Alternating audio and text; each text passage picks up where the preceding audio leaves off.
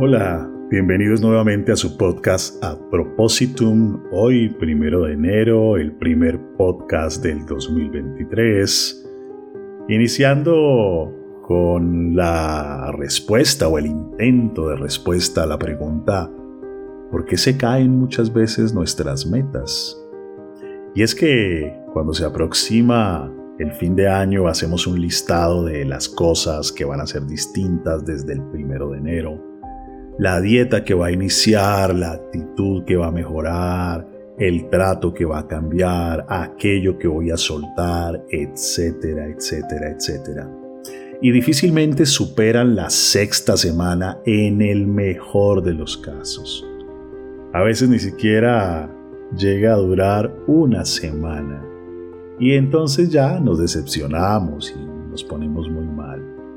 A eso hay que sumarle la presión social, mediática, de redes, que nos presiona a tener que cambiar ya porque es primero de enero. A tener un proyecto de vida ya porque es primero de enero. A tener una resolución existencial ya porque es primero de enero. A cerrar unos ciclos, a veces de años, porque es primero de enero. A cambiar porque es primero de enero y entonces no tener metas es como como ser una mala persona o ser un perdedor. Así es que nos toca ponernos unas metas. Pero ¿realmente queremos cambiar? Claro que sí, queremos cambiar. Es sumamente racional y obvio que queremos bajar de peso estando en sobrepeso. Es sumamente racional y obvio que queremos finalizar esa relación que nos trae tantos problemas. Es sumamente racional que... Hay tantas cosas racionales. Hay tantas cosas que serían buenas en la vida. Pero ¿acaso uno cambia por entender racionalmente algo. Uno o que otro afortunado cambia cuando entiende racionalmente algo. Y dice, ah, el azúcar es malo para la salud. A partir de este momento yo no como más azúcar. Ah, claro, ya entendí que tenemos proyectos de vida incompatibles. A partir de este momento yo finalizo la relación afectiva que tengo. Y el asunto no es así porque nuestras decisiones implican quiénes somos en nuestras vísceras, en nuestro cuerpo, en la historia que nos hemos contado a lo largo de la vida y en lo que le hemos vendido a la sociedad acerca de quiénes somos. Nuestra cabeza tiene la función primordial de cuidarnos, de preservar la identidad construida, para no desvanecernos en el mar de la nada. Vamos construyendo una identidad. Vamos construyendo una versión de quiénes somos. ¿Cómo construimos eso? A través de procesos de aprendizaje. A través de experiencias con las que yo interpreto el mundo y voy haciendo parte de mi vida una serie de marcos con los que me leo a mí y leo el mundo una serie de reglas acerca de cómo funciona la realidad y cómo funcionan los demás desde muy niños, desde muy niños. Vamos aprendiendo quizás que si hacemos tal cosa pasa tal otra, que si dejamos de hacer tal cosa entonces pasa otra cosa, porque somos seres intencionales. Siempre estamos orientados hacia algo y cuando ese algo nos trae una consecuencia que se alinea con, con algo que nos gusta o que nos ayuda o que nos alivia o que nos aliviana, empezamos a tejer ahí unas formas de funcionamiento. Porque si yo sé que llorando y hablando mal de mí, mamá me cuida más, mm, interesante, interesante porque yo sé que cuando me pongo triste, todo el mundo se preocupa por mí. Qué interesante esto. Y si además me pongo desorientado y todo el mundo entonces quiere orientarme y hacerme aportes. Qué interesante estar ahí en el centro. Formas de funcionar. Formas de funcionar. No siempre con marcos que nos generan cierto sufrimiento. A veces también se dota la vida de sentido porque aquello que es coherente con este marco que yo he tejido en mi historia, pues termina haciéndome sentir como en casa, ¿no?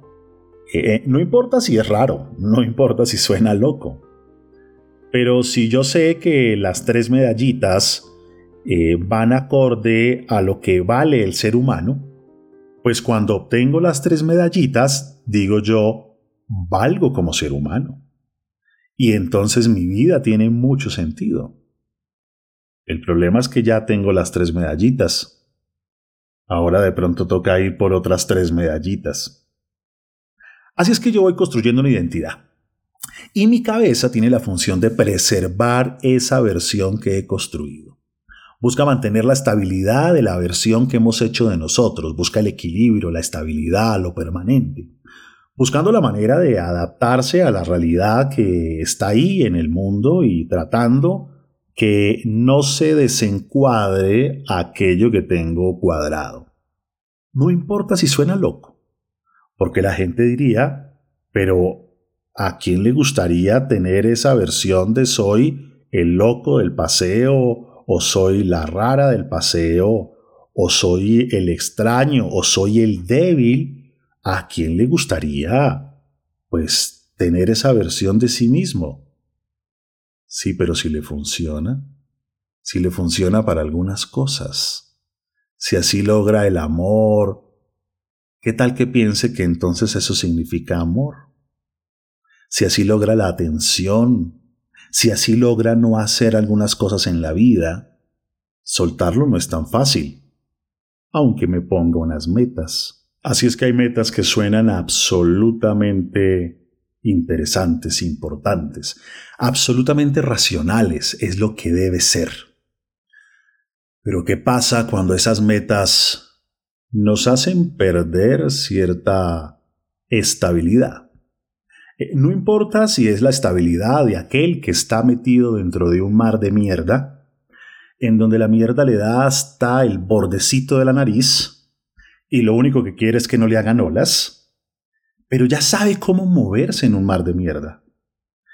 Ya sabe que si camina de esta forma, pues no hay olas, ya sabe que cuando hace sol, pues esto se maneja de esta manera, eh, se mueve como pez en el agua.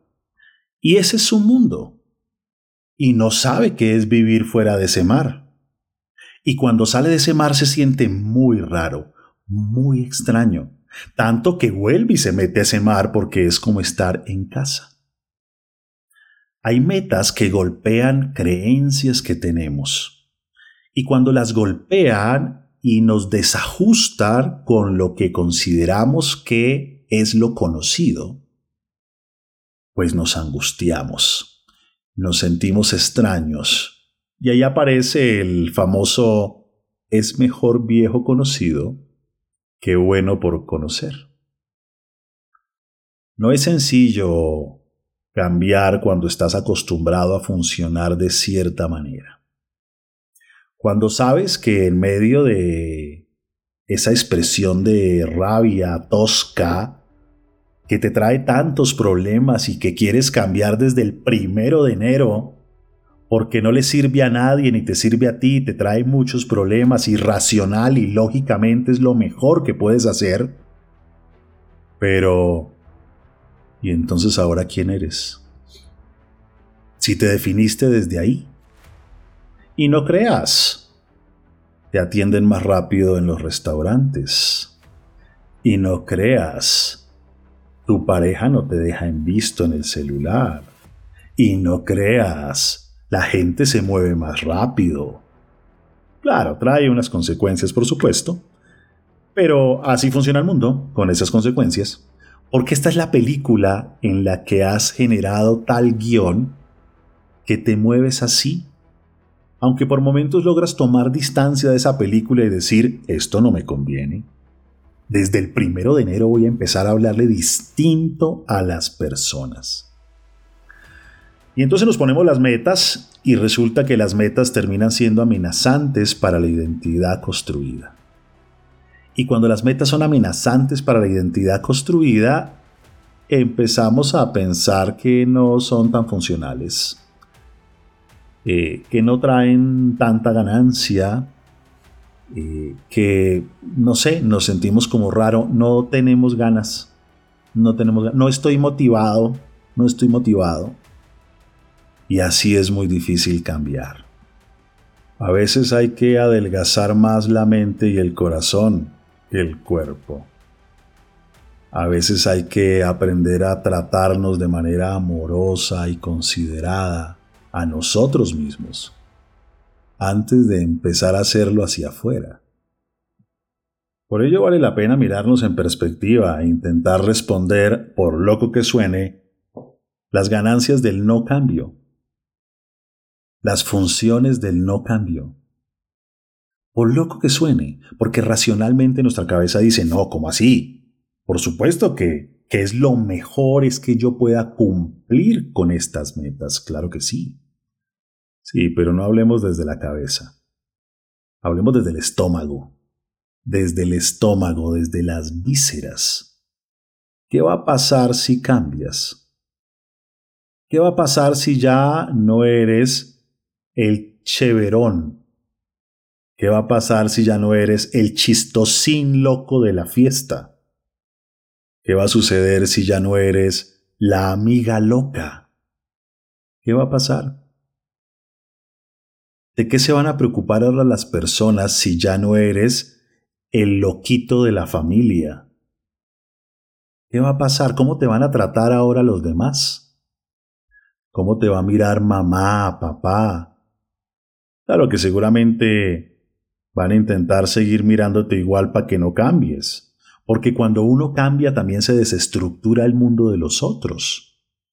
Basta con que uno tenga un hijo loquito para sentirse uno útil como mamá porque tiene que ayudar y salvar la vida del niño loquito que es raro.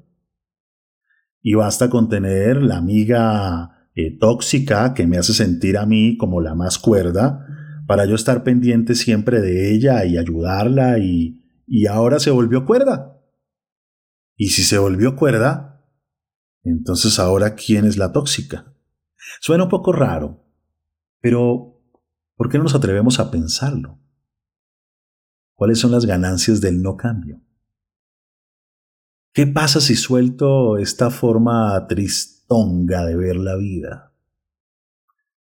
¿Cómo me van a ver ahora? Quizás como alguien inculto, porque solamente son felices los ignorantes. Una regla aprendida rarísima.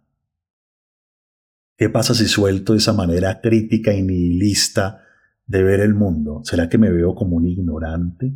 ¿Que soy poco profundo? Y entonces los demás me van a ver como como alguien inocente y tonto del que se pueden aprovechar. Uy, no, no, no, mejor yo sigo quitándole el sentido a todo y preservo mi identidad. No, pero eso me trae problemas. Desde el primero de enero yo voy a ser alguien positivo y optimista. Pero me siento raro. No me reconozco siendo así. Así es que podría ser interesante vernos en perspectiva y preguntarnos cuáles son las ganancias del no cambio. ¿Qué es todo eso que vamos a perder por loco que suene? ¿Qué son esas ganancias ahí que pareciera que no están, pero que sí están? Porque nosotros le hemos vendido al mundo una forma de ser, una forma de quejarnos, una forma problemática. Y entonces el mundo nos da algo en medio de esto. Y nos acostumbramos a estar en aquel mar que ya sabemos cómo huele. Averigüémoslo. Ese es nuestro primer reto cuáles son las ganancias del no cambio. Ahora bien, hay un segundo reto que puede sumar cantidades. Y es que nosotros tenemos como un arraigo intrapsíquico, aunque eso suena muy técnico, un aferramiento a las historias pensando que somos la historia. Un aferramiento a las leyes y a las reglas que nos enseñaron o que creímos o que nos inventamos acerca de cómo funciona el mundo. Y entonces confundimos quiénes somos con la regla que nos creímos o que nos inventamos. A veces entonces tengo la regla que pedir ayuda es para los perdedores. Luego, ¿yo cómo voy a pedir ayuda? Si es que pedir ayuda significa que soy un perdedor, o que estoy loco, o que tengo problemas y entonces no valgo nada. Así es que me siento como traicionándome a mí mismo y me siento peor si busco ayuda. Y entonces si no busco ayuda estoy mal y si busco ayuda también estoy mal y no me sirve ninguna solución que me den. Ninguna solución porque si me dan una solución la ayuda funciona y si la ayuda funciona soy un perdedor. Qué raro e ilógico suena esto. Pero es que, pues si no pido ayuda, van a haber otros acercándose a mí y diciéndome cosas que en parte me gustan. Entonces yo quiero aferrarme, aferrarme y aferrarme a esas leyes, a esas identidades.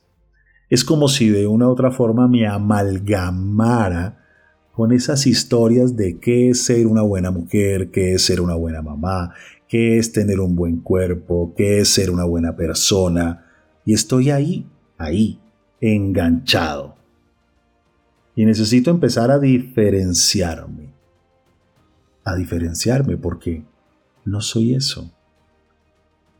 Soy mucho más que eso.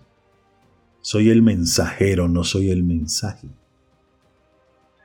Soy el constructor, no soy los ladrillos. Quizás nuestros padres nos dieron ladrillos en el ADN. Nos dieron cemento en el proceso de crianza. Pero aquí el que diseña la casa soy yo a menos que esté aferrado y sea simplemente un cúmulo de ladrillos que están allí. Así es que nuestro segundo reto es cómo lograr desamalgamarnos. Yo soy así, no, yo no soy así. Yo estoy siendo en este momento de esa manera. Yo soy un ansioso, no, yo tengo una experiencia de ansiedad, que es distinto. No me puedo definir por los problemas, no me puedo definir por las cosas que han pasado. Y si a ese segundo reto le sumamos un tercer reto, quizás aquellas metas que nos incomodan, aquellas metas que hacen que nuestra realidad se convierta en olas dentro de ese mar, pero yo no quiero que me hagan olas. Yo no quiero que me saquen de la zona de confort porque las metas nos sacan a veces de estas zonas, aunque sea el mar de mierda ese del que hablábamos. Pues lo tercero es que, ¿cuál es la vida que yo quiero? Yo quiero vivir según lo que es valioso. ¿Cuál es el sentido de mi vida? Cuando atamos las metas a aquellas cosas que son significativas para mí, el asunto es distinto. Muy diferente. Es mucho más fácil que yo enfrente mi timidez cuando voy a hablar con desconocidos con la intención también que mi hijo tímido me vea haciendo este ejercicio de hablar con desconocidos, porque yo no quiero que mi hijo padezca esta sensación de no pertenencia, lejanía, introversión y timidez que yo he padecido por mucho tiempo, y por amor a él voy a modelarle cómo es que se hace. Y va a ser mucho más fácil que cumpla la tarea. Cuando atamos nuestras metas a cosas valiosas y no simplemente por que cumplo la meta para aliviar este malestar. Es que quiero estar físicamente así porque es lo que debería ser. Sí, pero está atado a qué cosa valiosa. ¿Quieres hacer esto para dejar de sentirte mal? Sí, pero si estás acostumbrado a sentirte mal. Luego la meta te va a incomodar. ¿Qué tal si haces eso no para no sentirte mal, no para tener alivio, sino porque hay algo valioso en juego? Pues se convierte en algo distinto. Y si atas lo que quieres cambiar a algo valioso, y si además lo haces público, porque ayuda a cantidades, y si quizás buscas algunos cómplices o secuaces que estén en la misma onda, el potencial de cumplir las metas es distinto. Se hace diferente. Y por último, si queremos realmente que nuestras metas se conviertan en acciones concretas, pues tengo que desglosarlas un poco en movimientos más pequeños y estar pendiente de dos cosas. Nos convertimos en lo que hacemos, no en lo que pensamos. Y número dos, se vale incomodarse, se vale incluso sufrir. Se vale tener esta sensación de incertidumbre en medio de los actos que tienen que ver con una especie de contradicción a la versión que tenemos.